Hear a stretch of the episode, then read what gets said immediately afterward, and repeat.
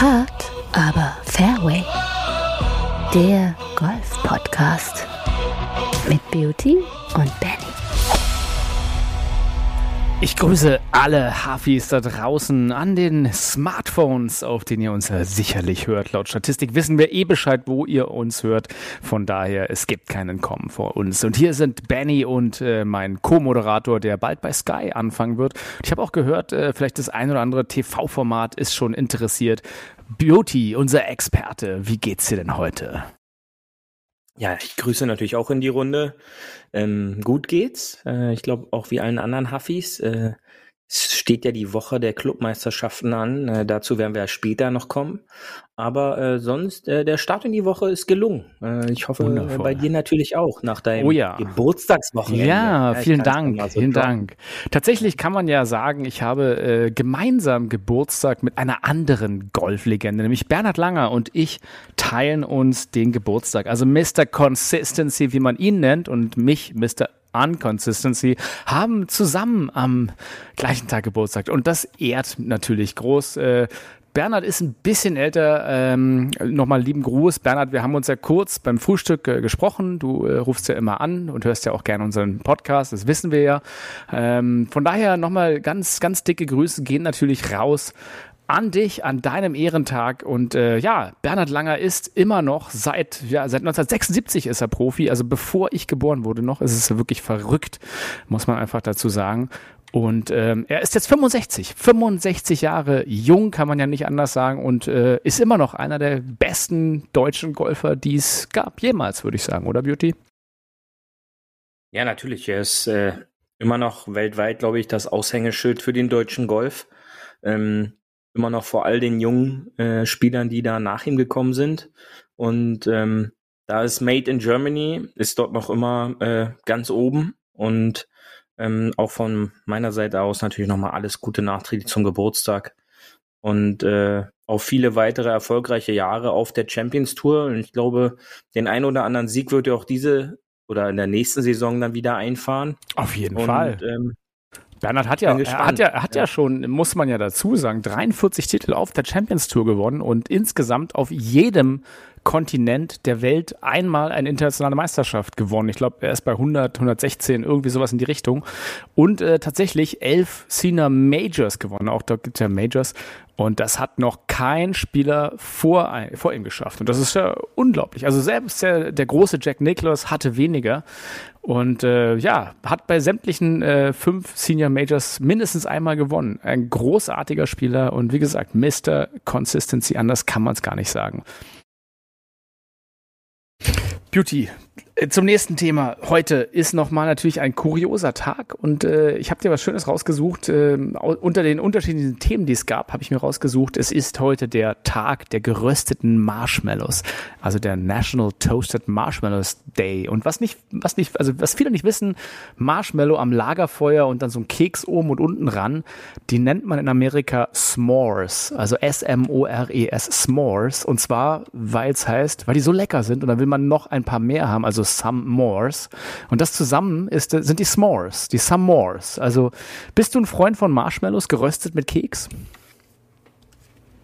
Ja, aber erstmal muss man, glaube ich, dazu sagen, dass ähm, Amerikaner ja auch Fastfood-Restaurants als Restaurants sehen. Ja, na klar. Ähm, demnach, demnach muss man da, glaube ich, sehr vorsichtig sein, ob sowas S'mores dann ist. Ähm, ab und an ein, zwei im Jahr gehen dann schon, aber ab, ab dem dritten, glaube ich, äh, ist es dann schon wieder zu viel, weil das wird ja gefühlt immer, immer mehr im Mund. Und äh, immer muss man das, glaube ich, nicht haben. Ja. Ja, gut, die Deutschen sind da ja auch nicht so Marshmallow-affin wie die Amis natürlich, muss man dazu sagen. Aber ich finde so ein paar Marshmallows in so einer heißen Schokolade, auch an so einem Novembertag, das, das kann man schon manchmal machen. Und ich glaube, früher hieß es bei uns Schweinespeck oder Schweinespeck haben wir das doch genannt. Das war doch so dieses, ist doch genau dasselbe wie Marshmallows oder Speck, Schweinespeck. Wie habt ihr es genannt? Schon immer Marshmallows. Schon immer Marshmallows, daran, schon dass ich- immer Marshmallows. Dass ich nicht, äh, dass ich nicht äh, dein Baujahr bin, äh, demnach war es vielleicht dann einfach schon auch immer nur Marshmallows. Ja, der Beauty orientiert sich noch an den jüngeren PGA-Playern, während ich schon, äh, aus, ich, ja. ich, ich überlege ja schon bald auf der Senior Tour auch anzufangen, dann die, die AK äh, Seniorenmeisterschaften irgendwann mitzuspielen. Aber so weit ist es noch nicht und wir sind ja noch jung und fit und deswegen nehme ich dich jetzt einfach mal äh, hier rüber mit zum Golf-Gossip. Come on! Paar 3 Golf-Gossip. Ja, Gossip, bevor wir. ich habe Du ich hast hab mir da nämlich was überlegt. Ich habe mir da nämlich was überlegt. Give me Gossip, ähm, give me Gossip.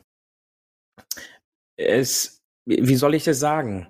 Als ich dieses Interview von Scotty Scheffler äh, nach der Finalrunde gehört habe, war mir ja so, ich musste ja so ein bisschen lachen äh, und musste sofort wieder an, an, an die neue Tour denken, ähm, nachdem er da gerade nicht 18 Millionen wie Rory McIlroy gewonnen hat, sondern halt auch noch mit den ein oder anderen extra Millionchen vom Grün gegangen ist ähm, und eine ja Saison der Superlative hinter sich hat. Äh, er hatte, glaube ich, jetzt letztendlich knapp äh, 15 Millionen äh, an Preisgeld in, in der Saison eingespielt. Muss natürlich noch mal den Faktencheck machen, äh, kam mir gerade jetzt auch noch in den Sinn. Ähm, meinte aber dann, er spielt gar nicht des Geldes wegen, sondern weil Golf ihm so viel Spaß macht. Ja, und ich glaube, äh, so ein äh, Interview kannst du auch nur dann geben, wenn du so eine Saison gespielt hast. Also ich glaube ja, schon, dass richtig. äh, wenn man da außerhalb der Top 30 äh, da Spieler interviewen würde am, am, am Grünrand, würde nicht jeder sagen, dass sie es nur dem Sport und des Spaß wegen äh, dort spielen, sondern als professioneller Golfspieler spielst du es natürlich auch äh, des Geldes wegen, denn äh, damit finanzierst du ja deinen Unterhalt und oder dein, dein natürlich. Lebensstandard. Aber, aber, aber, da muss man natürlich sagen, der Scotty Scheffler ist ja so ein bodenständiger Typ und er fährt immer noch das gleiche Auto wie vorher. Also so einen alten Sedan, glaube ich, ist das. Irgendwie so eine Uraltkiste. Und ist auch so ein bisschen, sagt man jedenfalls, also kann man ja nicht äh, wissen, aber anders als DJ, der ja da auf den, auf den äh, Party Islands hoppt und irgendwie äh, eine nach, Yacht nach der anderen zerlegt und mit Supermodels datet, ist, glaube ich, der Scotty da schon, schon auf dem Boden geblieben eher. Und da, da glaube ich ihm das sogar, dass ihm Golf Spaß macht und ob er nur 7 Millionen oder 15 Millionen einnimmt, ist ihm wahrscheinlich dann wirklich egal am Ende des Tages. Ja, aber halt, wenn du auch diesen finanziellen Background hast, ist es dir auch egal, ob du im Sedan, im Polo, im, äh, in der in der Peugeot Ente davor fährst, weil es kann dir wirklich egal sein. Ja, und ähm, demnach, ich finde da so die Moral der Spieler äh, immer mehr fragwürdig. Jetzt auch äh, im Zusammenhang mit der Lift Tour. Ähm, kein Interview äh, wird dann mehr ausgelassen, um das dann auch nochmal hervorzustellen, dass man ja diese Millionen dann eben nicht genommen hat. Aber äh, nebenbei werden dann da 18 Millionen an den Sieger auch dort ausgespielt, jetzt mittlerweile dank der Lift Tour, das darf man glaube ich auch nicht vergessen. Ähm, und sie, um, um dann sich hinzustellen, ja, ich spiele ja nicht des Geldes wegen, dann könnte ja auch all sein Erspieltes, äh, sage ich mal, gemeinnützig unter den anderen Tourspielern, die dann, sag ich mal, ein bisschen um die Existenz der kämpfen, so ein bisschen verteilen. Ich glaube, das äh, wäre dann auch mal eine, eine interessante Ansatz oder ein interessanter Ansatz, äh, dem er dann aber dann doch nicht ganz so folgen würde. Äh, da bin ich mir auch ziemlich sicher. Ja, also die Peugeot-Ente, genau. Ich, ich glaube, er hat ja eh gesagt, er würde Hauptsache gerne ein französisches Auto fahren. Peugeot, Renault, Volvo. Ja. Also irgend sowas, ne? Da Könnte man gibt's, machen. gibt's viele Möglichkeiten. Gibt viele Möglichkeiten. Aber was ich dir eigentlich hier beim Golf Gossip nämlich erzählen wollte, ist doch, dass die Live Tour äh, ihre Kreise zieht. Nämlich äh, es wurde announced diese Woche, dass es eine 2024 eine unglaublich krasse neue Liga gibt und niemand anderes, niemand anderes als Tiger Woods himself durfte das Ganze quasi äh, ja äh, sagen. Also im Endeffekt, es gibt jetzt äh, 2024 15 Matches mit der TGL-Liga, also die TGL. So ein bisschen hört sich an wie TGI Friday, finde ich. Hat irgendwas davon. Aber es wird eine spezielle Arena gebaut und dort sollen, das finde ich auch interessant, als Antwort auf die Lift-Tour, äh, virtuelle Kurse gespielt werden. Also im Endeffekt ist es ein Riesensimulator, auf dem dann die Top-Stars gegeneinander spielen und dazu gibt es so ein bisschen Kunstrasen, Putting und Chipping Area. Äh, das Ganze hat Stadiumcharakter und äh, Jay Monaghan, also der Boss der PGA Tour, hat natürlich gesagt, dass er sich da freut, mit den Top-Athleten und so ein innovatives Ding zu machen. Wobei ich mich frage, ist das eigentlich noch Golf? Wollen wir das wirklich als Zuschauer sehen, wie da die äh, Spieler bei irgendeinem, ja, ich sag mal, virtuellen ähm, Trackman-Event voreinander vor der, vor der Wand stehen? Oder ist das, das ist eigentlich gar kein Golf mehr, Beauty? Oder was sagst du dazu? Ja, und zwar soll es ja auch so ein bisschen Team-Event-Charakter da wohl Ja, da bekommen. gibt's viele Teamnamen, die Young Boys. Wo, wo natürlich dann auch wieder der ein oder andere äh, Spieler, der mittlerweile auf der Lift-Tour ist, äh, meint, ja, da wurde relativ schlecht abgeschrieben und letztendlich ist es genau das, was äh, Liv Golf äh, auch macht. Und ähm, ja, wird sich zeigen. Ähm, es ist ja in Gesprächen auch in Footballstadien äh, das Ganze zu machen. Ähm, da gibt's jetzt mehrere neue Arenen, die in den letzten Jahren äh, aufgemacht haben. Beste Beispiel in Las Vegas natürlich, in Los Angeles sind da riesen teure Arenen, die me mehrere Milliarden gekostet haben. Und da will man dieses ganze Trackman golfen, glaube ich, Trackman ist auch, wird auch einer der, der Hauptsponsor und Hauptpartner dieser ganzen Veranstaltung dort werden, ähm, soll da sowas umgesetzt werden. Und natürlich äh, ist es interessant zu sehen, wie sowas gesehen wird, so ein bisschen Top-Golf, ähm, verbunden mit der PGA Tour, ähm, das Ganze, ja, in so einem Rahmen, wo auch gleichzeitig gespielt wird, ähm, sieht so aus wie so ein Unternehmen, was aus Saudi-Arabien so ein bisschen äh, finanziell unterstützt wird. Also man kann gespannt sein, in welche Richtung das geht. Und ähm, natürlich hat man da mit Rory und Tiger wahrscheinlich die zwei größten Namen äh, dafür auch gewinnen können. Sicherlich machen die das auch äh, umsonst. Ja, da wird die PGA Tour äh, keinen Dollar an die Hand genommen haben um diese beiden Spieler davon zu überzeugen, äh, dort auch für Werbung zu machen. Ja, und äh, aber dann Beauty, wird da, sicherlich eine mal, gute Veranstaltung. Da muss ich dir ja trotzdem mal, also die sagen ja auch, es soll für, äh, äh, für eine neue Generation von Fans sein. Also für mich stinkt das alles ein bisschen E-Gaming meets Real Sport und hey, liebe Gamer und liebe Streamer, guckt doch auch mal hier, wir machen irgendwie ein bisschen virtuell Events und ihr könnt vielleicht von eurem Trackman Venue dann irgendwie mitspielen und überall, also ich könnte könnte mir vorstellen, dass sie dann irgendwie so ein, so ein verknüpftes Ding machen, wie überall auf der Welt darf jemand am Trackman dann mitspielen und submitten und hey, zock doch mit. Aber wie gesagt, ich nochmal, ist das noch Golf? Für mich ist das eigentlich kein Golf mehr. Ja, solange der Golfschläger und der Golfball im Spiel ist, ähm, sicherlich. ja, äh, aber das ist mir zu ja. einfach. Come on, ey. Also Golf ist draußen ja, auf dem Kurs und nicht irgendwie in einer blöden Arena mit einem Trackman. Trackman Golf ist cool im Winter, macht mir Spaß, aber das ist für mich kein, das ist nicht Golf, sorry. Aber wir wissen doch alles. Ich glaube, in Las Vegas ist im Februar auch recht kühl, ja, oder in Arizona, da kann, da kann es auch Schnee und, und, und kalt sein. Also so haben wir da auch den Wintergolf so ein bisschen eingepackt.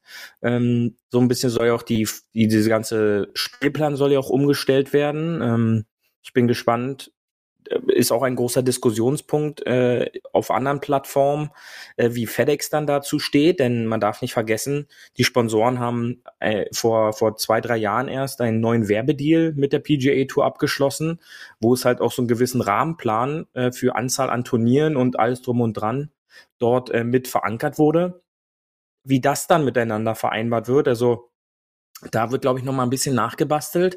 Ähm, aber ja, äh, es ist quasi wie in allen Sportarten. Jetzt ist Golf da nochmal ganz speziell, äh, junge Leute da noch ansprechen zu können. Und äh, da wird sich dann zeigen, ist sowas umzusetzen. Wie nah kommt man da wirklich seinen Topspielern und ähm, wie viele Topspieler sind äh, zu diesem Zeitpunkt dann wirklich noch äh, wirklich auf der PGA Tour. Denn ähm, ja. in den nächsten Tagen soll es ja die nächste Welle äh, der Wechsel geben. Mm, ein neues australisches Team soll wohl rüberschwappen, angeführt von Cam Smith. Ähm, es, es wird zu sehen sein, wie geht's da weiter, ja? Und äh, wer ist dann letztendlich wirklich noch da? Äh, finden die einen Weg, gemeinsam irgendwie was doch noch zu machen? Und ähm, ich glaube, dieses, dieses Thema, was wir in den letzten Folgen auch ausgiebig besprochen haben, äh, wird uns in den nächsten Wochen und auch Monaten nicht äh, verlassen. Und da gibt's wirklich wahrscheinlich immer wieder Woche für Woche äh, neue Gesprächsthemen auch für uns hier. Absolut. Trotzdem, ich bleib dabei, das ist kein Golf mehr und ich will's mir nicht angucken. Ich sage, ich will's mir nicht angucken, aber ich guck's mir vielleicht doch an. Let's see, aber ähm, wir hatten ja jetzt was äh, direkt am Wochenende und zwar äh, die Tour Championship. Lass uns da doch mal drüber reden, würde ich sagen. Come on zum Tourgeflüster rüber. Paar 4 Tourgeflüster. Ja, denn in Atlanta hat das Tour Championship äh, an diesem Wochenende stattgefunden. Ähm, Und es war, es war natürlich herzzerreißend und wie immer dramatisch, hochdramatisch, obwohl man lange Zeit wieder gedacht hat, es ändert sich nichts. Lange Zeit hat äh, der Scotty Scheffler geführt, äh, wirklich auch ja mit sechs, sieben Schlägen. Ähm, das hat sich dann am Sonntag alles, äh, ja, es ist gekippt, aber Beauty, fangen wir doch mal von vorne an. Erzähl doch mal. Rory McIlroy, strahlender Held, Scotty Scheffler, heartbreaking äh, Final. So kann man es doch sagen, oder?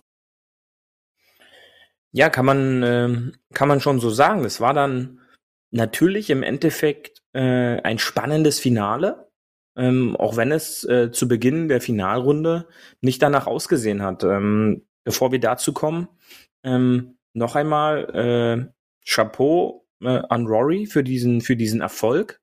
Äh, und man darf nicht vergessen, er hat die Turnierwoche, hat er mit Triple Bogey Bogey angefangen. Er startete äh, sechs Schläge hinter Scheffler äh, am Donnerstag und meinte auch selber auf der Pressekonferenz, Pre Pressekonferenz im Anschluss, dass er quasi zehn Schläge Rückstand hatte am dritten T-Shirt äh, der Woche. Und sich da dann von dort ranzukämpfen, er war zu diesem Zeitpunkt ein Unter nur noch für dieses Turnier, da er mit diesen äh, alten oder nach der neuen Regelung unterschiedlichen Schlagdifferenzen gestartet wurde und hat dann von dieser dritten Spielbahn bis zum Schluss das Ganze in, ähm, muss ich kurz gucken, das Ganze in 20 unter Paar äh, gespielt ja, 203, 263, nee, er hatte 263 Schläge insgesamt und ist 21 unter Paar gewesen, genau. Der zweite, mhm. Sung Jae Im aus Korea, hat 264 Schläge gebraucht, war minus 20. Und Scotty Scheffler, der auch geteilte Zweite, ist mit auch einer minus 20 gestartet, aber jetzt kommt's, hat 270 Strokes gebraucht. Das heißt, äh, sieben mehr als Rory.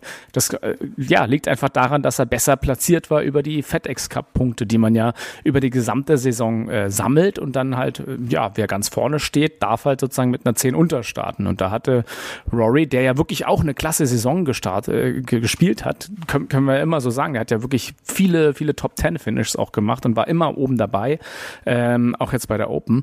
Und ähm, das, ja, er hat am Ende das, ja, Ende gut, alles gut, kann man eigentlich so ein bisschen sagen, oder? Für Rory McIlroy die Saison. Ja, und ähm, sicherlich ähm, für, für Rory fantastisches, äh, fantastisches Finish. Ähm, natürlich auch gegen Scheffler mit diesem Birdie an, an diesem Paar 3 der 15. Ein unfassbarer Putt, äh, der ihm da das erste Mal in die, in die, in die Führung gebracht hat. Und dann hatte er natürlich hinten raus auch so ein bisschen Glück, äh, dass Scheffler dieses Up and Down aus dem, aus dem Bunker auf der 18 nicht spielen konnte.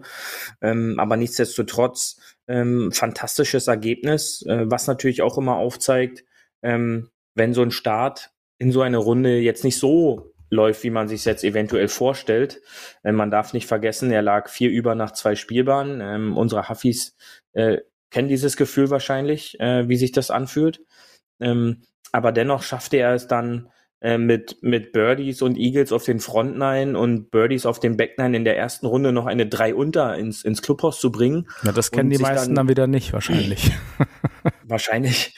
Ähm, und sich dann Tag für Tag nach vorne zu spielen, eine fantastische 7 unter 63 am Samstag am Moving Day, sich zu positionieren und, und dann äh, in der Nähe von, von Scheffler zu sein und dann beständig den Druck auf, äh, aufzubauen äh, in der Finalrunde, äh, wo man halt auch sagen muss, da hat Scheffler nicht geliefert, ähm, der mit drei Bogies auf den ersten sechs Löchern drei über äh, lag, während äh, McElroy zum gleichen Zeitpunkt zwei unter war. Da war er schon fünf Schläge besser für den Tag und äh, so robbt man sich dann halt so peu à peu ran. Ähm, hat sie wahrscheinlich auch so Zwischenziele gegeben und, und hinten raus dann erfolgreich das Ding umgerissen. Ähm, sah lange Zeit auch dieser, dieser Dreikampf mit Sang Jae Im, der sich dann mit einem Double Boogie da selber so ein bisschen rausgenommen hatte. Aber dennoch spannendes äh, Finale. Absolut ähm, spannend, oder? Ja. Absolut spannend, ja. Fand ich auch. Und wenn man jetzt die, die Single-Ergebnisse jetzt so nimmt für die vier Tage, hat's auch äh, der Spieler verdient gewonnen, der am besten gespielt hat. Ja, McElroy, genau. ein, ein Wochenergebnis mit 17 unter Paar. Ähm, am besten gefolgt von Im mit 16 unter Paar. Und danach und danach Max Homer. Das muss man ja auch Max. mal sagen. Einer meiner Lieblingsspieler, das weißt du ja. Und Justin genau. Thomas. Und äh, wer auch ganz klasse gespielt hat, mal aus, naja, sagen wir aus deutscher Sicht, komm, Sepp Stracker, der Österreicher. Und wir alle wissen ja. ja, sobald man Deutsch äh, spricht, ist ja die Dachregion Deutschland, Österreich, Schweiz. Das ist ja quasi auch ein kleiner deutscher Sieg. Also ein siebter Platz für Sepp Stracker. Ähm, wahnsinnig gut gespielt, ne? mit einer Minus 16 rausgekommen. Ähm, ja, seiner Schaufel hätte, finde ich, auch noch mal ein bisschen weiter oben sein können, wäre ihm so der ein oder andere Schlag noch besser gelungen. So also halt ein vierter Platz, auch völlig fein. Ähm, wer war noch heiß? Der Patrick Cantley war, war, ist ja immer ein bisschen dein Favorit auch. Es hat es aber nicht geschafft, genauso wie Tony Finau. Äh, aber immerhin noch alles unter den Top Ten. Also was, was soll man sagen, hat er nicht geschafft. Es ist ja wahnsinnig gutes Golf, was wir da gesehen haben. Und wie gesagt, in der Tour Championship, da geht's ja auch um, um ein bisschen was, nämlich um sehr viel Geld und nicht nur um die goldene Ananas. Von daher ähm, ja, gutes Golf gesehen, muss ich sagen. Und ähm, wie fandest du den Platz? Hat er dir gefallen? Ähm, ich mag den Platz sehr. Äh, schon äh, die letzten Jahre, der wurde ja dann von der Abfolge so ein bisschen umstrukturiert. Da wurden ja Löcher umgetauscht, um, um diesen finalen Stretch dann so ein bisschen dramatischer zu haben. Ähm, Hafis, die schon länger die PGA Tour verfolgen, wissen ja, äh, bis vor einigen Jahren war ein paar drei das letzte Loch. Äh, das ist mittlerweile die neun. Und, und dann wurde diese, dieses Paar fünf, die 18 quasi dort installiert, um vielleicht noch ein bisschen Drama hinten raus äh, reinzubringen, da es ein, ja, ein erreichbares Paar fünf ist, wenn man einen guten T-Shirt äh, platzieren kann, dann hat man die Chance mit einem, mit einem Eisen Richtung Grün zu schlagen. Und da wurde vielleicht äh, die ein oder andere Position auch noch hinten raus getauscht. Und ähm, ich mag den Platz sehr. Ähm, so ein bisschen so Parkland, äh, sehr schön, sehr schöne Löcher und ähm, daher auch äh, die Ergebnisse zeigen es, scheint gut zu scoren zu sein äh, auf, auf dem Niveau. Äh, der wird ja Jahr für Jahr auseinandergenommen, auch vom, vom Spielergebnis. Äh, ich erinnere mich noch an eine, an eine Runde von Tiger Woods 2018 war es, glaube ich, als er dort gewonnen hatte. Dort lag er irgendwie sieben unter auf den Frontline, äh, weil er halt in dieser Phase heiß gelaufen ist und, und den Platz dann halt so auseinandergenommen hat. Also tiefe Scores sind dort möglich. Das haben ja auch äh, teilweise die Runden gezeigt. Und demnach äh, ist es immer eine spannende Angelegenheit, wer läuft heiß, äh, wer klettert da das Leaderboard eventuell so ein bisschen rauf und wer holt am Ende den Sieg. Und diesmal ist es Rory, der ja auch noch was Historisches gemacht hat, äh, der ähm, als erster Spieler dreimal jetzt den FedEx Cup gewonnen hat, äh, was kein Tiger vor ihm geschafft hat. Äh, und da hat er ja dann auch nach der Finalrunde auch direkt getwittert oder gepostet, ähm, dass es für ihn schön ist, in einer Statistik jetzt wenigstens an Tiger Woods vorbeigezogen zu sein. Ähm, denn, äh, wie schon gesagt, Tiger hat den FedEx Cup zweimal gewonnen und äh, Rory jetzt äh, am Sonntag das dritte Mal und auch dafür natürlich eine herausragende Leistung. Hat Rory denn eigentlich noch andere Rekorde geknackt, außer den FedEx Cup gleich dreimal zu gewinnen? Ja, und zwar hat er jetzt ähm, unter 68,7 im Durchschnitt gescored. Ja, was äh, ein unglaublicher Wert ist, denn bisher haben nur äh, zwei andere Spieler das geschafft. Vijay Singh 2003 und Tiger Woods das Ganze aber achtmal. Ja, also äh, da äh, muss er jetzt noch acht oder sieben Saison nachlegen, um diesen fantastischen okay. Wert von 68,7 Scoring Average äh, hinzulegen, ähm, um auch dort Tiger jetzt, sage ich mal, eine, ein, einen Rekord zu brechen. Aber sonst, äh, das spiegelt eigentlich die fantastische Saison von Rory einfach wieder. Und man muss äh, dabei noch bedenken, dass er dabei halt leider keinen Major-Titel dieses Jahr gewonnen hat. Ja, aber äh, geldtechnisch hat sich ja auch seit, äh, seitdem einiges getan, seitdem Tiger diese Rekorde aufgestellt hat. Ähm, Jahr für Jahr äh, wird dort mehr Geld ausgespielt, äh, was schon Wahnsinn ist. Ähm, und auch dieses Mal, äh, wie schon am Anfang äh, erwähnt, bekam der Sieger äh, der FedEx Cup Rangliste äh, rekordbrechende 18 Millionen Dollar extra. Und äh, McElroy schaffte auch mit diesem Erfolg ein neues Single-Season-Rekord aufzustellen, der jetzt bei äh, knapp 26 Millionen, äh, äh, 28, Entschuldigung, 28 Millionen Dollar lag. Ordentlich Asche, Und, ähm, kann man ähm, nicht anders sagen, oder Beauty? Das ist, äh, das ist nicht so schlecht, wenn man das Ganze mit 2014, was ein, wohl seine erfolgreichste Saison seiner Karriere war, ähm, zu damaligen Zeitpunkt war er erster in der Weltrangliste, hat zwei Major gewonnen, ähm, drei normale Siege eingefahren, zwölf Top Ten Finishes bei 17 Starts, ähm, hat er zu damaliger Zeit nur gesamt 10 Millionen verdient. Ähm, und diese Saison mit drei Siegen naja, die Inflation, Die Inflation hat ja auch einiges gemacht, darf man ja nicht vergessen. Aber da dazu, dazu, dazu ja. Rory McIlroy ist ja ähm, nicht der Größte auf der PGA Tour, ist ja sehr kompakt, aber mit seinem Schwung ist er ja trotzdem wahnsinnig konstant und auch wahnsinnig weit. Also äh, nicht umsonst gibt's ja auch beim Ryder Cup immer diesen, diesen Song äh, mit äh, No one hits it further than Rory McIlroy und dann kommt der Part, den du nicht so magst. Aber es es ist was dran. Also Rory McIlroy mit dem Driver, ähm, da glaube ich, würde sich der ein oder andere und ich mir auch eine Scheibe von abschneiden, oder? Ja, natürlich. Ähm, Rory, sein Schwung, den sollte sich der eine oder andere äh, auch mal angucken und so Teilabschnitte äh, sich genauer anschauen, wie er sich bewegt, äh, hat sich auch in den letzten Jahren dort auch verändert. Ähm, hat ja auch mehrere Schwungtrainerumstellungen dann gehabt, dann lief es da nicht, dann ging er wieder zurück, äh, dann wurde ihm so ein bisschen Trainingsfaulheit unterstellt. Ähm, jetzt als junger Vater ähm, hat er da auch diesen Augenmerk äh, ein bisschen umgestellt und äh, er kommt wieder äh, so ein bisschen so diesen ähm, Peak Rory McElroy kommt er wieder sehr nah, auch von seiner Ausstrahlung, von seiner von seiner Spielstärke. Sein Driver war schon immer eine seiner Waffen, äh, wahrscheinlich der beste äh, Driver des Golfballs, äh, den es auf der Tour in den letzten Jahren gegeben hat.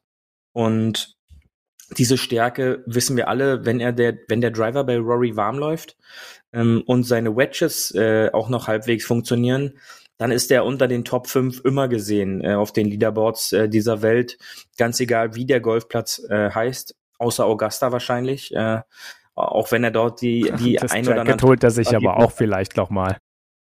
Und ähm, dann ist ein McElroy natürlich immer äh, ein Schwung, den man sich angucken muss. Ja, ist, ja. Äh, Absolut, vor, vor, allem, der ist ja 33 Jahre erst jung, darf man ja nicht dazu, also muss man ja immer dazu sagen, 33 Jahre und mit dem Schwung ist er ja, ja, wie du, Beauty, ich weiß ganz genau.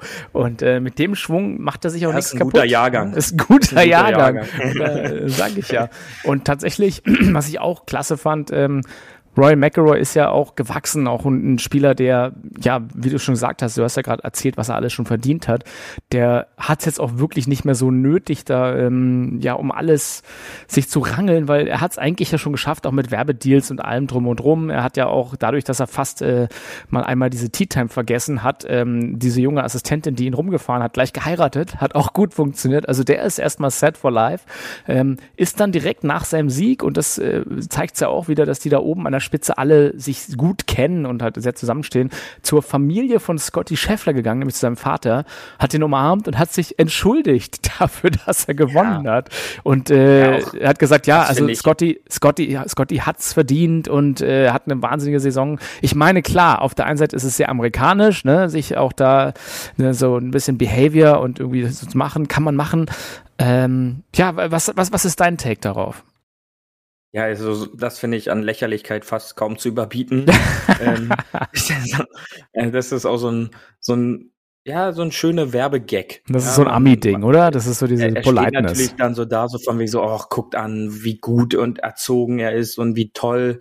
Jetzt, jetzt äh, bedankt er sich sogar oder entschuldigt ja, aber komm, sich, aber komm, aber Entschuldigung, da muss ich, da äh, muss ich jetzt mal kurz reingrätschen, weil mir sagen doch immer, die Sportler sind auch ein Vorbild für die Jugend und äh, ein Vorbild allgemein. Und ich meine, klar, kannst du es geheuchelt finden und alles, aber auf der anderen Seite finde ich es besser, als wenn dann irgendwie eine abfällige Bemerkung oder so, hey, fuck Oder irgend sowas kommt. Das ist, das, das zeigt ja auch dann wieder die Klasse von Golf und dass man halt dann auch dem Gegner gratuliert und dass man halt äh, füreinander sagt, great shot oder irgendwas. Das ist halt in, in wenigen anderen Sportarten auch so bitter, wie es ist, dann irgendwie das zu verlieren. Aber so gesehen verlieren, also gut, der hat jetzt ein paar Millionen weniger verdient, der Scotty Scheffler, aber trotzdem ist er ja noch ganz oben dabei und äh, ich, ich finde es als Zeichen trotzdem groß, selbst wenn du es jetzt sehr geheuchelt findest. Ja, das ist äh, in der Position des Gewinners äh, lässt sich immer leicht sowas sagen. Ähm, und äh, wie gesagt, äh, ja, aber gute, die haben Gewinner. mittlerweile alle da so viel, so viel Geld äh, verdient. Äh, die können da mittlerweile alles danach sagen. Ja, ähm, aber der ähm, Charakter zeigt sich beim Gewinnen und beim Verlieren. Das ist einfach so, finde ich. Das mag sein, aber wie gesagt, äh, das ist ja also ich würde auch zu deiner Familie gehen und mich entschuldigen, wenn ich gegen dich gewinne. Und das werde ich das nächste Mal auch wieder machen. Okay, da, da freue ich mich schon drauf. Ja. Es tut mir leid, dass ich schon wieder ja. gegen Beauty gewonnen habe im Netto-Matchplay. genau. Ja, du, aber weißt du, muss ich an den kleinen Dingen im Leben, die man hat, festhalten. Und darum geht's doch. Ähm, ich nenne dich mal hier mit vom Tourgeflüster, weil ich glaube, äh, die, die Toursaison können wir ein bisschen ab, abhaken und in die neue Saison gehen. Mit einem strahlenden Sieger McElroy und einem, einer großartigen Saison trotzdem, aber auch noch von Scotty Scheffler. Ähm, lass, uns, lass uns mal rübergehen. Ich, ich habe hier noch ein bisschen was und ich überlege gerade, welche Kategorie am besten ist, aber ach, wir machen mal die Kategorie, komm. K5. Mehr Netto vom Brutto. Ja, das alte, gute alte Thema Longhitter. Und wir haben ja gerade über Rory Strives gesprochen. 300, 300 Meter ungefähr sind die ja Minimum. Ähm, und der eine oder andere, mit dem man dann am Tisch sitzt und spricht, ist natürlich auch der Meinung, dass, dass sie selber ja auch Minimum zwischen 220 und 250 Carry haben mit dem Driver. Ne? Und das sind immer so Sachen, wo man denkt, ja, ähm, okay, kann ja sein, woher kommt denn diese Erkenntnis?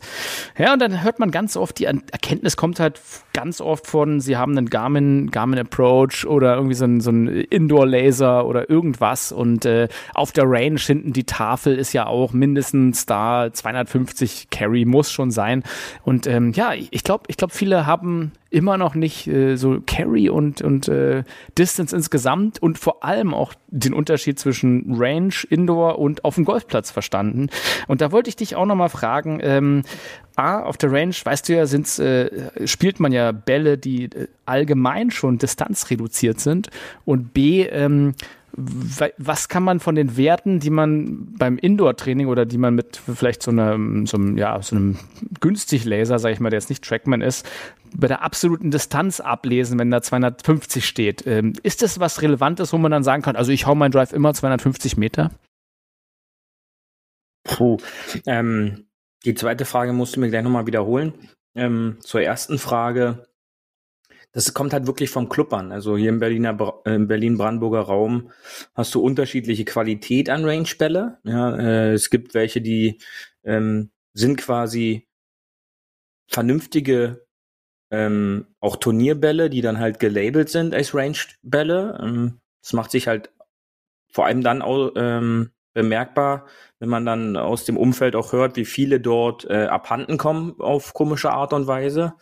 Ähm, und dann gibt's aber halt auch Range-Bälle, die äh, so auch schon fast Art Minigolf-Bälle sind, die dann gefühlt äh, 100 Meter fliegen und äh, dann nichts weitermachen. Ja, also da gibt's ganz, äh, ganz gravierende Unterschiede. Ähm, das wird auch deutschlandweit so sein, dass es wahrscheinlich auch Range-Bälle gibt, die dort schon gefühlt zehn Jahre äh, ges geschlagen werden. Ähm, aber dann sind natürlich halt auch Anlagen in der Richtung auch schon ausgerichtet, ähm, was wollen sie bieten? Ja, welche, welche Qualität äh, wollen sie bieten? Welche Qualität an Golf wird dort angeboten? Auch im Bereich der Mannschaften. Ähm, welche Qualität äh, der, der Liga-Angehörigkeit im, im Mannschafts, äh, in der Mannschaft wird gespielt. Äh, dort gibt es auch Unterschiede aus ja, Regionen, wo jetzt Bundesliga-Golf gespielt wird oder dann halt jetzt eher so Gruppenliga-Dinger und irgendwelche Challenge äh, äh, Gruppen oder wie auch immer. Ähm, da, da muss man halt sich informieren vorher, wie gut oder was für Bälle habe ich hier, ähm, welche Flugeigenschaften haben diese Bälle. Äh, zu diesen Informationen am besten immer zu den Betreibern der Anlage, äh, zu den Head Pros einfach mal fragen, äh, was, was für Bälle ähm, hat man hier auf der Anlage, wie, welche Qualität haben die? Äh, da einfach fragen, äh, das tut ja niemandem weh. Da wird schon irgendjemand Bescheid wissen und eine Information geben, wie genau die Bälle jetzt im Vergleich zu Turnierbällen sind. Ähm, und dann die zweite Frage, die du gestellt hattest, äh, ja, ob, erst, ob diese Distanz ich, jetzt relevant ist oder? Genau, genau. Ich kann ja erstmal da nochmal ganz kurz eingreifen, bevor ich meine zweite Frage nochmal wiederhole. Und zwar, ähm, ich glaube, viele, viele Golfer an und für sich haben immer noch nicht verstanden, dass ja Rangebälle mitnehmen auch kein Kavaliersdelikt ist, sondern dass es tatsächlich knallhart Diebstahl ist. Ne? Ähm, und dass, dass man tatsächlich beim einen oder anderen Spieler, der den Rangerball, also den Rangeball, einfach mit einsteckt und sagt, ja, ich habe ja dafür bezahlt, hier mein Eimer und ich spiele den einfach mal auf den Kurs, äh, wenn das Wasserhindernis kommt, dass das natürlich ein No-Go ist und dass jeder normal gekaufte Ball, selbst wenn er nur ja, der günstigste Ball mit vielleicht 1,50 Euro ist und kein Legball, besser ist als tatsächlich ein Rangeball. Ähm, denn die Rangebälle gehören auf die Range und halt nicht in eure Tasche. Also falls ihr irgendwen natürlich seht, dann macht ihn doch darauf aufmerksam, denn Rangebälle, wie gesagt, gehören meistens auch den Pros oder den Anlagenbetreibern und äh, ja, jährlich kommt da wirklich eine riesen Anzahl weg. Also ich habe mit dem einen oder anderen Betreiber mal gesprochen, so ein Drittel an Bällen werden eingesteckt. Das ist schon, das ist schon immens, oder? Ist schon viel. Ja, also äh, man sieht es ja auch ab und an, wenn man dann so ein ähm, Token sich besorgt und dann purzeln da manchmal Bälle raus, die haben mit der Anlage nun gar nichts zu tun. Ja, von anderen Anlagen, genau. Die sind halt von sonst wo, ja, aus Hamburg, aus München, alles ja auch schon in Potsdam äh, gefunden. Ähm, da fragt man sich dann halt schon so, huch, äh, wie hast du dich denn hierher verirrt? Ähm, dann kann man dann auch mal witzige Bilder machen und die dann äh, ver versenden, wo die überall gefunden werden. Ähm, und ja, das ist äh, immer noch so verbreitet leider. Ja, es gibt dann immer noch solche Leute, die der Meinung sind, jetzt habe ich hier fantastische Bälle. Ähm, beste Beispiel, äh, unser Amundi-Turnier im Sediner See. Äh, du weißt, warst ja vor Ort. Ja, ähm, richtig. Wo da, wo da über Nacht äh, eine Menge an guten Bällen abhandengekommen sind. Ja, das waren äh, Pro Vs tatsächlich und da, da sind, äh, die hatten dann keine Bälle mehr für die Spieler auf der Range, weil die einfach geklaut wurden. Die wurden einfach geklaut. Mhm. Ich weiß nicht, das muss ja eigentlich ein Inside-Job sein. Also was kann, also gehst du da nicht in so ein Turnier und klaust Pro V1 Bälle, aber das ist schon bitter, dass da einfach über Nacht, äh, weiß ich nicht, 6, 600, 700 Bälle geklaut werden, oder? Mhm, Hat also. schon einiges an krimineller Energie. Ey. Und ähm, wenn ich dann halt weiß, was ich für Qualitätsbälle habe, ähm, dann kann ich natürlich meine Werte, Werte aufnehmen. Ähm, aber mich dann halt dann 100% auf irgendwelche Range-Bälle zu verlassen, sollte ich dann halt nicht, denn äh, all diese Möglichkeiten dieser, ja, dieser Geräte sollte ich halt auch einfach mal auf dem Platz wenn möglich, testen. Ja, ja. Ähm, also tatsächlich da, sich irgendwo hinstellen. Nicht, und da, ja, und da bitte nicht äh, am, am Samstag oder Sonntag um 13 Uhr die Startzeit nutzen, um dann da äh, sein Balltesting zu machen, sondern nutzt unter der Woche die Randzeiten äh, späten Nachmittag gegen Abend. Ähm, oder ihr seid halt welche, die ganz früh um sechs dann da spielen müssen, dann, dann tut es da, aber bitte nicht, wenn hinter euch äh, Spieler kommen, äh, dann versucht es doch bitte zu unterlassen. Und äh, das ist immer wieder ganz wichtig, dass auch die anderen Leute über die Anlage kommen. Genau, also meine Frage zielte ja am Anfang dazu, ähm, dass Leute sagen, sie hauen mit dem Driver 250 Meter Punkt. So, und da ist natürlich äh, ja eine Differenzierung, nämlich A, was ist der Carry, also der, wo der Ball aufkommt, das erste Mal. Ne? Und dann rollt der immer noch ein ganz gutes Stück und je nach äh, Begebenheit, bei sautrockenem Wetter rollt er halt länger als bei nassem Wetter, ist ja auch klar. Ähm, und im Fairway rollt er natürlich auch dementsprechend länger als im Rough.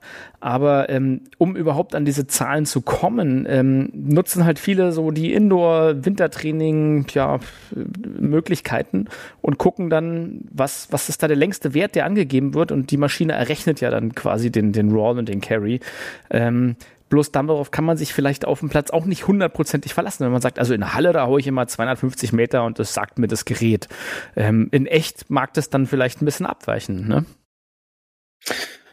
Ja, immer. Es ist ja das gleiche Problem, wie Leute dann sagen, ich hau meinen Siemer Eisen immer 140 Meter. Ähm, egal zu jeder Tages-, Nacht-, Temperaturzeit, 140 Meter wird dann halt immer das Siemer Eisen gezogen, äh, wo man dann halt auch relativ leicht äh, bei so einem Handicap-Spieler um die 20 rum ähm, auf so einer Runde, wenn man da als geschulter Spieler, als Caddy mitgeht, mal ganz eben ganz schnell locker sechs, sieben, acht Schläge ähm, von der Scorekarte zaubern kann, weil man einfach auf die Gegebenheiten dann äh, Einfluss nimmt. Ja, sei es etwas Wind, sei es etwas mehr Luftfeuchtigkeit, sei es äh, die Temperatur, die jetzt weniger oder höher ist. Ähm, und äh, genau so schlägt man halt eben nicht den Ball immer 250 Meter. Das macht man auf der Konsole, ähm, wenn man geschult ist, äh, im richtigen Moment irgendwelche Knöpfe zu drücken, aber eben nicht äh, mit jedem Golfschwung. Ähm, das wissen die Profis. Ähm, das weiß auch ein Rory McIlroy, dass nicht jeder Drive 320 äh, Meter geradeaus die Bahn ist, sondern der ist dann halt auch mal links oder rechts aus der Richtung.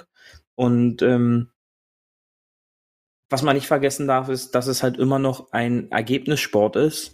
Und wie der Ball dann letztendlich dahin kommt oder ins Ziel kommt, muss einem wirklich äh, teilweise egal sein. Ja, und ähm, wenn ich dann manchmal irgendwelche Schlägerwahlen sehe, da frage ich mich dann halt schon so, warum jetzt? Ja, was, was, was hat der Spieler vor?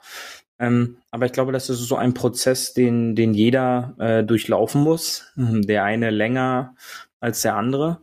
Und ähm, wenn dann jemand das erste Mal seinen 250 Meter Drive äh, dann geschafft hat, äh, dann müsst ihr das auf jeden Fall äh, festhalten. Ja, das ist äh, ganz wichtig. Ähm, weil solche, solche Sachen sind ja natürlich dann für den einen oder anderen extrem, extrem wichtig, äh, dass sowas dann halt auch äh, gepostet oder halt auch irgendwie per Bild festgehalten wird. Und ähm, das ist halt nur so ein Zahlenspiel. Äh, ich hatte das Vergnügen, ähm, äh, vor zwei Wochen bei den Altersklassenmeisterschaften ähm, zwei, drei Spielbahnen auch von unseren AK65 äh, zu sehen. Und äh, die träumen nur noch davon, dass der Ball letztendlich an die 200 oder über die 200 Meter irgendwie rüberkommt. Und es waren viele Pars auch auf den Scorekarten, weil dann eben äh, teilweise gezaubert wurde im kurzen Spiel, wo ich mir dann halt sage, da kann man noch was lernen, ja. Schaut auch öfter mal älteren Herrschaften eurer Herrenmannschaften zu, der älteren Kader, wie die ums Grün arbeiten. Da kommt es nicht auf diese Bomben vom Tee an, sondern um das Geschick um, um das Gefühl und um gewisse Shots, die die ums Grün immer noch spielen können, weil das dann eben für ihre Distanz, die sie noch bringen, ähm, dann die wichtigen Schläge sind. Und das ist, war schon sehr beeindruckend zu sehen. Also tatsächlich mal ähm, die Küche im Dorf lassen hin und wieder. Es gibt ja auch die GPS-Geräte, ähm, wo man dann wirklich mal äh, die Schlagdistanz messen kann, wenn man einfach abgeschlagen hat und dann zum Ball läuft oder fährt. Und dann guckt man mal einfach, was da wirklich draufsteht. Und das ist dann halt wirklich der Overall. Und dann müsste man ja, ja, ich sag mal, vielleicht 50 Drives mal aufzeichnen, damit man mal so ein ungefähres Average auch hat, was man selber hat. Ich glaube, das, das allgemeine Average für einen ja, normalen Golfer um die Handicap 15 bis 20 sind so 200 Meter tatsächlich. Ne? Und das ist halt, wie gesagt, der Durchschnitt. Na, klar, gibt es die einen, die hauen den Ball wesentlich weiter, aber es gibt auch die einen, die hauen den wesentlich kürzer. Und wie du schon sagst, am Ende des Tages ist ja nicht entscheidend, aber das scheint irgendwie nochmal so ein, so ein maskulines Ding zu sein, wie weit der Ball nur wirklich kommt, äh, outdrived, ja oder nein, sondern am Ende des Tages ist die Präzision halt beim zweiten, dritten und vierten Schlag viel entscheidender als manchmal beim Drive, denn ähm, ein, ein kurz daneben geschobener Putt kostet genauso viel auf der Scorekarte wie ein wahnsinnig langer Drive. Und dann sind dann nicht zehn Meter entscheidend, entscheiden, sondern ja, ein paar Zentimeter und darauf kommt es an. Also ich weiß, es ist halt nicht so spannend, Patten zu üben und äh, viele drücken sich davor und gehen halt lieber auf die Range und hauen Drivers, macht ja auch Spaß. Aber tatsächlich mal so eine, eine Stunde Putting-Session bringt einen scoremäßig viel weiter voran als eine Stunde Driver-Session. Da geht es ja wirklich darum, eher das Fairway zu treffen. Ob nun 180 Meter oder 220 Meter am Ende des Tages macht jetzt, glaube ich, keinen Riesenscore-Unterschied. Das Putten dann aber schon. Und das äh, vielleicht werben wir wir dafür hier einmal Beauty, oder? Was sagst du? Wie es schon damals einer unserer Gäste, Rolf Kinkel, schon gesagt hat, ähm, geht aufs Puttinggrün, übt, macht eure Drills und ihr werdet sehen, wie ganz schnell äh, vier, fünf Schläge locker auf der Scorekarte runterpurzeln und das im Average. Und äh, was das natürlich dann für äh, die meisten Spieler auch im Handicap ausmacht, was vielen sehr wichtig ist, äh, das könnt ihr euch jetzt selber ausrechnen, wenn ihr einfach im Durchschnitt vier, fünf Schläge wegstreichen könnt, nur durch, weiß ich nicht, 10, 15, 20 Minuten einfaches Putt-Training.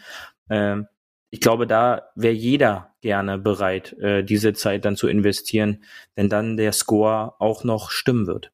Ansonsten einfach, äh, wenn man vier, fünf Schläge einfach von der Scorecard haben will, einfach an der 17 aufhören zu zählen. Das geht nämlich auch. Ähm, ich nehme dich mal jetzt immer drüber an auf die schöne Terrasse, Beauty. Come on. Am Abschlag. Ja, und äh, hier, hier auf der Terrasse habe ich dir, ähm, ist dir auch aufgefallen, die Tage werden kälter und länger und äh, die Sonne geht früher weg und es sind schon die ersten, ähm, ja, die ersten Herbststürme. So langsam kündigen sie sich an, das, der Regen ist mehr geworden, das Wetter allgemein. Also ich fühle mich jetzt so, dass die Saison langsam dem Ende und der Sommer langsam dem Ende geht, aber vielleicht, vielleicht haben wir noch die kleine Hoffnung, dass es einen wirklich schönen September und Oktober gibt. Was sagst du, Beauty? Ja, ist richtig. Leider werden die Tage kürzer, nicht länger. Ähm, da muss ich dich berichtigen. Oh, ähm, kürzer, hast du recht, Entschuldigung. Ja, Siehst du, das war der ja, Wunsch da, der Vater des Gedanken wieder mal. Genau, ja. Ähm, sonst hoffe ich natürlich auf einen schönen September, Oktober, ähm, vielleicht auch noch November, ähm, dass man da noch die ein oder andere Runde länger draußen spielen können. Wir vielleicht auch nochmal die Zeit genießen, zwei, drei Tage äh, gemeinsam auf dem Golfplatz äh, irgendwo noch Bälle hauen zu können. Und ähm, das äh, hoffe ich mir natürlich auch. Aber ja, das, äh, die Nächte werden angenehmer, was ja auch ein, ein schöner Nebeneffekt ist. Äh, ist nicht mehr ganz so wie im Tropenhaus äh, hier im Berlin-Brandenburger Raum. Äh, und, Im Raubtierhaus, ähm, genau. genau.